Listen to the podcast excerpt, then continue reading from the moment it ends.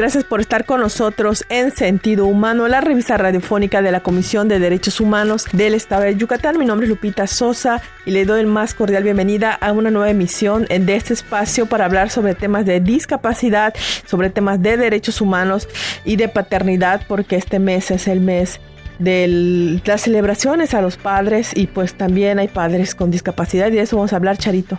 Así es, solo todos los que nos escuchan desde sus trabajos en camino hacia todas las diligencias que tienen que hacer. Así es, es importante pues que recalquemos que que la discapacidad no está separada o peleada como podríamos pensar a lo mejor de, de, la paternidad, ¿no? Y es importante recalcar que si aún con discapacidad podemos eh, llegar a ser padres y así lo deseamos. Le recordamos que estamos en redes sociales, estamos en Facebook y en Twitter como arroba Codey, en Instagram como Codey Oficial y síganos en nuestro podcast por Spotify como Sentido Humano Radio. Así es, y pues aprovechamos para felicitar a todos los papás que celebraron este domingo, a los que siguen celebrando y todo el mes de junio, porque todo este mes es un mes para celebrar a los padres, pues que se desempeñan esta difícil labor, la verdad es que no es fácil, nadie te enseña a ser padre, nadie te enseña a ser madre, y pues ahí todos hacemos el esfuerzo para tratar de hacer lo mejor que podamos. Conoce tus derechos. En línea. Sentido Humano. La revista radiofónica de la Comisión de Derechos Humanos del Estado de Yucatán. Esto es Sentido Humano. Sentido Humano. En línea. Pues hablamos este, este día de un tema muy importante a propósito de la paternidad. Pues la comisión va a realizar un foro, una mesa panel precisamente hablando de la paternidad en la discapacidad, mitos, realidades, retos y desafíos. Y pues para hablar de ello tenemos al pues al que está organizando este evento y que también forma parte del equipo de la comisión. Él es Rodrigo Chancuás, el abogado Rodrigo, él es capacitador de la CODE. Bienvenido Rodrigo. Muchísimas gracias y saludos a todos los radioescuchas de esta emisión de Derechos Humanos. Rodrigo, primero para felicitarte porque tú eres papá. Muchísimas gracias. Y también estás celebrando este mes y pues creo que todos los días puedes celebrar el hecho de ser papá. Sí, efectivamente, este, pues soy padre de familia y pues muy importante, cabe señalar que soy una persona con discapacidad visual y efectivamente el hecho de tener una discapacidad eh, hay muchas, muchos mitos eh, que pues giran en torno a esta situación, ¿no? Por ejemplo, el no poder tener familia, el no poder tener hijos y muchas cosas que pues efectivamente se van a resolver. Pues, eh, les invitamos a, a, este conversatorio que se va a organizar, ¿no? Al fin de cuentas, ese conversatorio se va a organizar, pues ya, ya finaliza el mes de Día del Padre por por ciertas situaciones, pues se, va a organizar el 4 de julio eh, por las redes sociales de esta Comisión de Derechos Humanos. Así es, usted puede sintonizarlo, programarlo, buscarlo en el Facebook de la CODEI. Ahí vamos a estar el 4 de julio a las 11 de la mañana, de 11 a 1. Sí, y es muy importante eh, que pues eh, el conversatorio consiste en invitar a, van a ser varias personas que tienen diversas discapacidades que van a platicar acerca de las experiencias que ellos han tenido eh, por el hecho de ser padres de familia, ¿no? Cómo se han hecho cargo de sus hijos, cómo llevan la, vida con los hijos y, y, quitar esos mitos, ¿no? Que giran en torno a, a, pues, a esta cuestión de paternidad, ¿no? Muchos mitos como seguro no es su hijo, de si no tiene, si tiene una discapacidad, eh, que si su hijo no tiene una discapacidad no es su hijo, o sea, muchos, muchas cuestiones que giran en torno a esa, a esa circunstancia, ¿no? Que hoy por hoy ya deben de ser eliminados. Así es, Rodrigo, y pues vamos a aprovechar tu presencia acá porque pues y a partir de este título precisamente sobre paternidad y la discapacidad de mitos, realidades, retos y desafíos, como tú mencionabas, pues tú eres, aparte de tu experiencia como experto en el tema de discapacidad, como persona con discapacidad y ahora como padre con discapacidad, sin duda hay muchos mitos de las personas que, que no piensan o que no conciben que un padre pueda tener una discapacidad o una persona con discapacidad no pueda ser padre. Así es, definitivamente. Y por eso desde la comisión tratamos de sensibilizar en esta, en esa temática, ¿no? Y aprovechando este, pues esta conmemoración del Día del Padre, pues queremos hacer esta, esta misma dinámica de sensibilización, ¿no? Sobre todo eh, eliminar los mitos, los estereotipos, todo lo negativo que gira, que, se da en torno a la discapacidad, ¿no? Porque desafortunadamente eh, en la sociedad, pues tener una discapacidad es, es algo negativo cuando la realidad no es así. también depende mucho el aspecto familiar, ¿no? La familia es, es muy importante, sobre todo al momento de tener, eh, cuando una persona tiene una discapacidad, la familia tiene que ser la primera en aceptar esa circunstancia para poder darle las herramientas necesarias y pueda tener una calidad de vida como cualquier otra persona. Así es, yo creo que es importante que, que para todas las personas que nos escuchan, que la red familiar es muy importante, ¿no? Como mencionaba Rodrigo, o sea, si tienes hijos, tienes hermanos, si tienes familiares, o aún así tienes amigos que tienen algún familiar o hijos con, con algún tipo de discapacidad, pues lo importante es apoyarlos, ¿no? La detección temprana también de discapacidades es muy importante, ya que con eso podemos, pues, asegurar que sean a lo mejor 100% independientes, ¿no? También varían muchas las, las situaciones, ¿no? Dependiendo de la discapacidad y el grado de discapacidad, pero sin embargo, la detección oportuna abre muchas puertas a que las personas con discapacidad puedan llegar a ser independientes.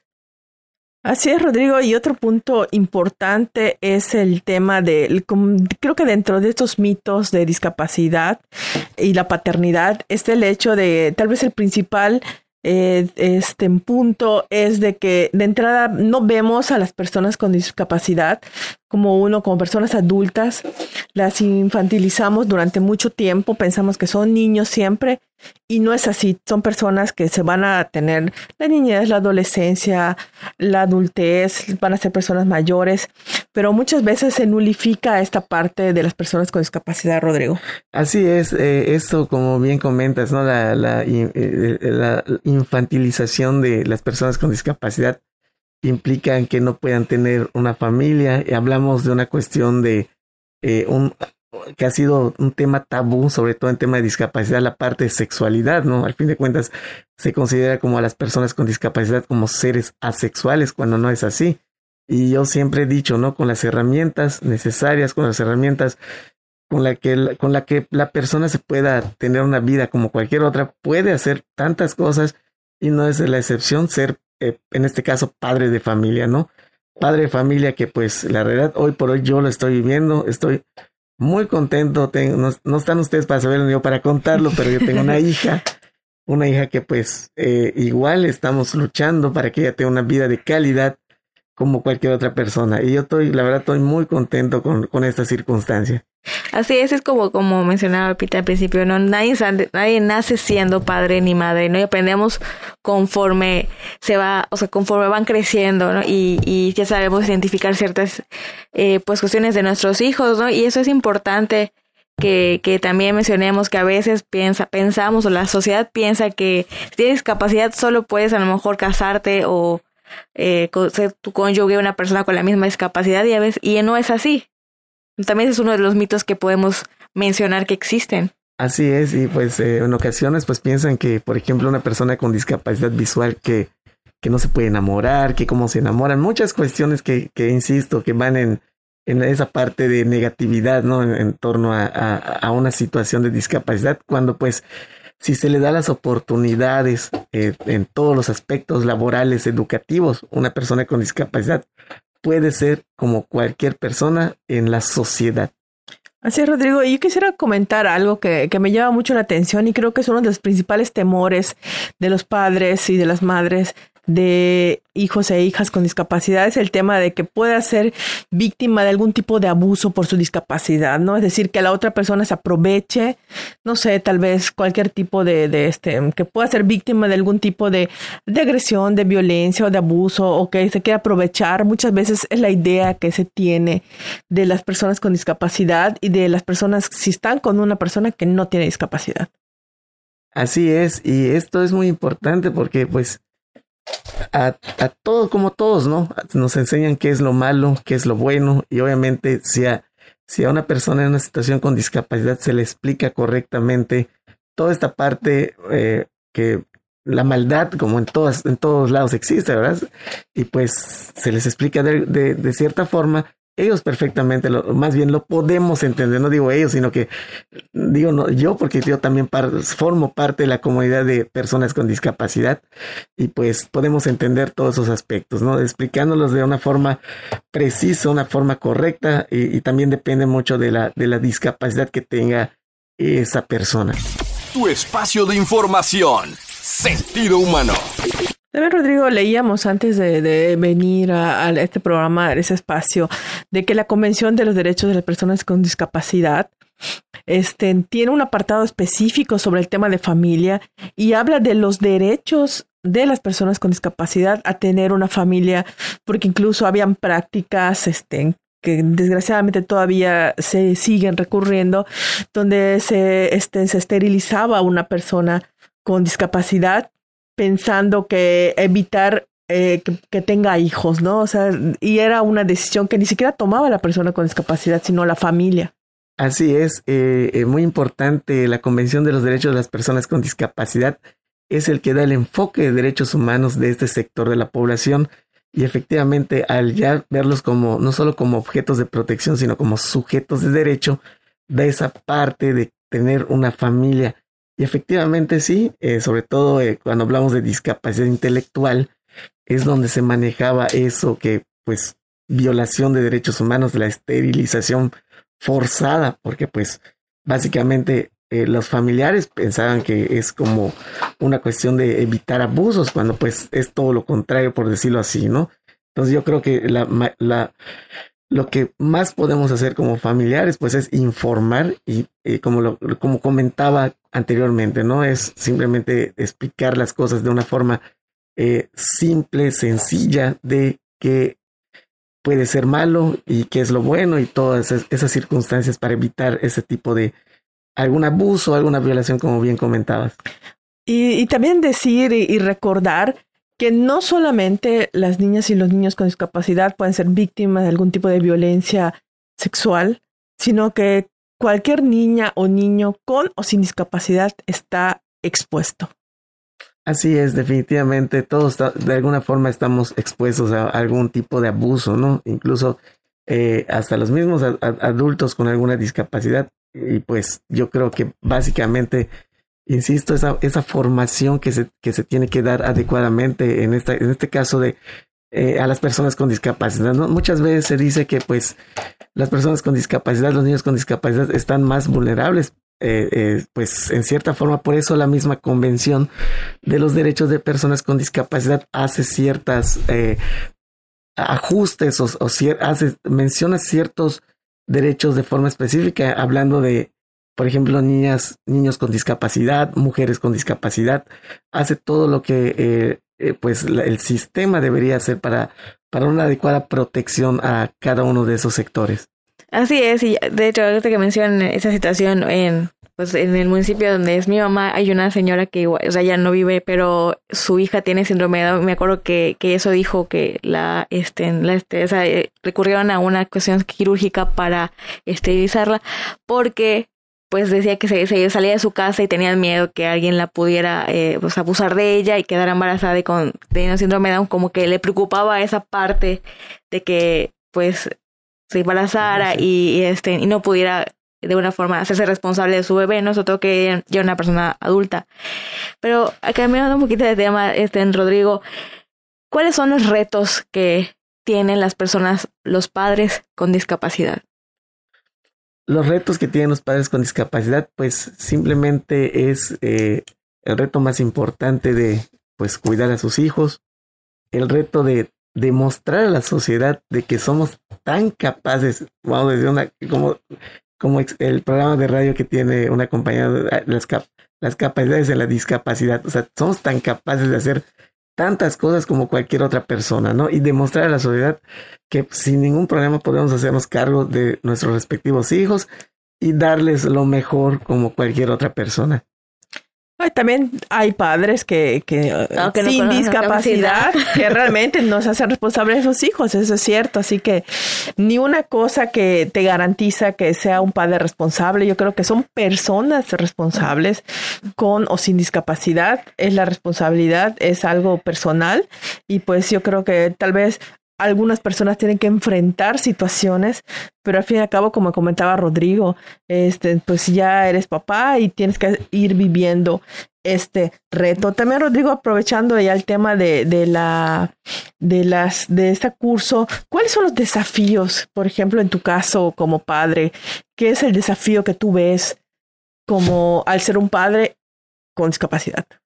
Pues eh, el desafío igual es parte de, de, romper esas, esas barreras que hoy por hoy se presentan, ¿no? Barreras de en caso muy particular, ¿no? Eh, ¿Y cómo va a cuidar a su hijo? ¿Y cómo le va a hacer? ¿Y cómo es, seguramente se le va a caer, lo va a tirar o no se va a poder acercar? Son, son varios, varias cuestiones que hoy por hoy hay que, hay que ir eliminando, ¿no? Yo creo que el desafío más importantes es crear una sensibilización con respecto a este, a este tema y no solo en este tema, sino en, de forma general en todos los aspectos de eh, la negatividad que existe en torno a las personas con discapacidad, ¿no? Rodrigo, ¿cuál es el, lo más común que te dicen a ti este, de una, que es un mito o, es algo que, que, tú escuchas recurrentemente cuando dices que eres papá o cuando saben que eres papá? Pues un mito que me parece muy, muy chistoso, ¿no? Porque al fin de cuentas siempre dicen, ah, este, de seguro, este, ni siquiera es, es su hijo, que a, lo mejor le pusieron los, bueno, vamos a decir así, ¿no? A lo mejor le pusieron los cuernos, que sé de quién es el hijo, ¿no? Y no es así, o sea, básicamente, como lo, veníamos comentando igual hace un rato, ¿no? A cualquier persona le pueden ser, la infidelidad existe, tengas discapacidad o no tengas discapacidad, entonces no es algo, eh, que se le dé, que se dé en personas con discapacidad. O sea, se puede dar, por supuesto. No es exclusivamente para personas con discapacidad. exactamente, pero pues mucha, mucha gente pues dice, ay, de seguro ni es su hijo. ¿Quién sabe cómo lo habrá hecho?